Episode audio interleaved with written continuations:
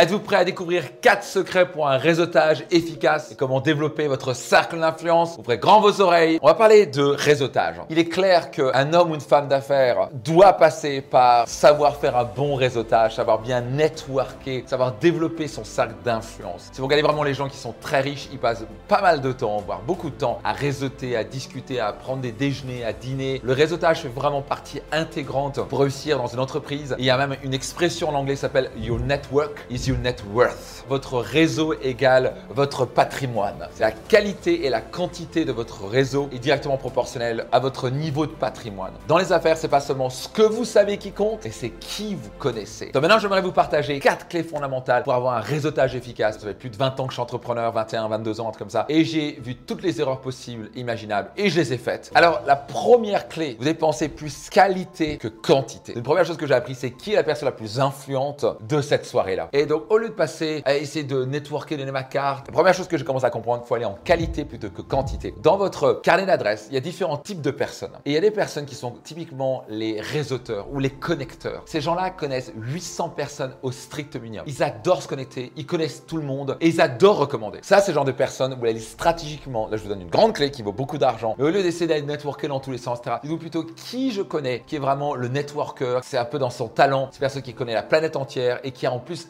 recommander. Et ça, c'est un des moyens les plus rapides pour y arriver. Donc misez sur la qualité plutôt que la quantité. Numéro 2, pensez profondeur plutôt que surface. Encore une fois, il faut mieux avoir 5 personnes avec qui vous allez vraiment en profondeur et tisser une relation de confiance. Les deux monnaies du 21e siècle sont l'attention et la confiance. Il n'y a rien qui va se passer tant qu'elle n'a pas confiance en vous. C'est pour ça que l'approche d'aller dans une soirée networking, les personnes qui donnent directement sa carte, appelez-moi, j'ai pas confiance, je te connais pas. Quittez, toi, tu viens de nulle part, tu vois vraiment jouer. Passer de mon assureur que je connais depuis 10 ans à un parfait étranger. C'est l'équivalent d'aller dans la rue, vous êtes à deux doigts de passer, passage piéton, et voyez une jolie fille, d'un coup vous croisez en disant Je veux vous marier, vous êtes la femme de ma vie. Dans 99,999% des cas, on va dire c'est qui ce taré? Parce qu'on se connaît pas. Et c'est pour ça que le nombre de soirées networking que j'ai vues qui sont totalement inefficaces parce que les gens ne prennent pas le temps de construire la confiance. Ça veut dire que vous devez gagner la confiance des gens. La confiance se fait par des actions, pas par des mots. C'est facile à dire à quelqu'un je t'aime, c'est encore mieux de lui démontrer. Créer la confiance, ça veut dire que bah, on va mettre des actions, c'est qu'on va contribuer dans sa vie. Et surtout, une des choses fondamentales pour créer la confiance, c'est l'intégrité, c'est tenir ses promesses. Moi, je suis un homme d'affaires maintenant à succès depuis des années. La première chose que je vais regarder, n'importe qui qui rentre dans ma vie, c'est est-ce que cette personne est intègre Est-ce que quand elle dit quelque chose, elle le fait? Si je dis je suis là, je suis là. Si j'ai promis un truc, je le fais et je, je le délivre. Ce qui permet que les gens très rapidement découvrent, ok Max, on peut lui faire confiance. Et donc c'est par nos actes qu'on démontre de la confiance. Et ceci nous amène à la clé numéro 3, ajouter de la valeur dans la vie de votre réseau. Donc les personnes que vous avez choisi de dire je vais tisser cette confiance là avec ces gens-là, c'est pas seulement on tisse sa confiance en tenant ses promesses, mais c'est aussi en ajoutant de la valeur. C'est en étant sincèrement intéressé à leur succès. Comment je peux t'aider? La personne qui vient dans une relation en disant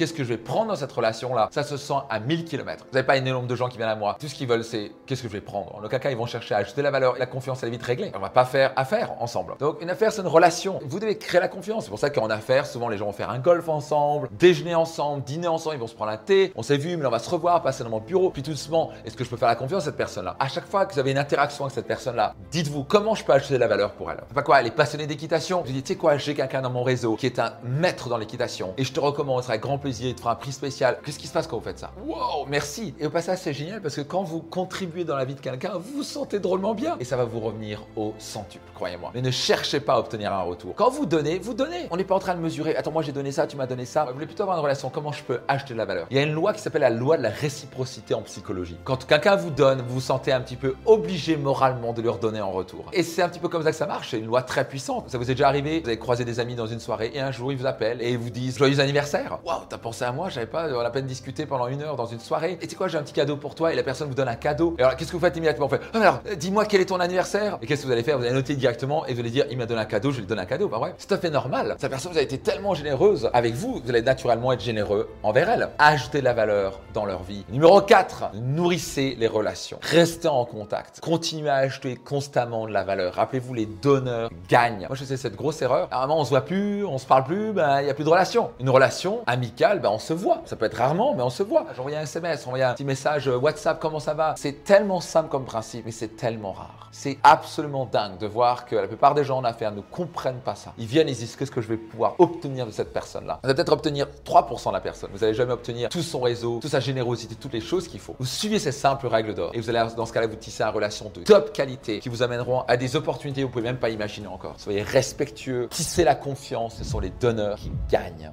Si vous avez apprécié, soyez certain de le partager tout autour de vous. Et donc, c'est le cadeau pour vous que je vous fais à travers tes podcasts et compagnie. Donc, soyez certain de le partager tout autour de vous. Merci d'avance pour cela. Et puis, je vous donne rendez-vous dans un prochain épisode. Ciao, c'était Max.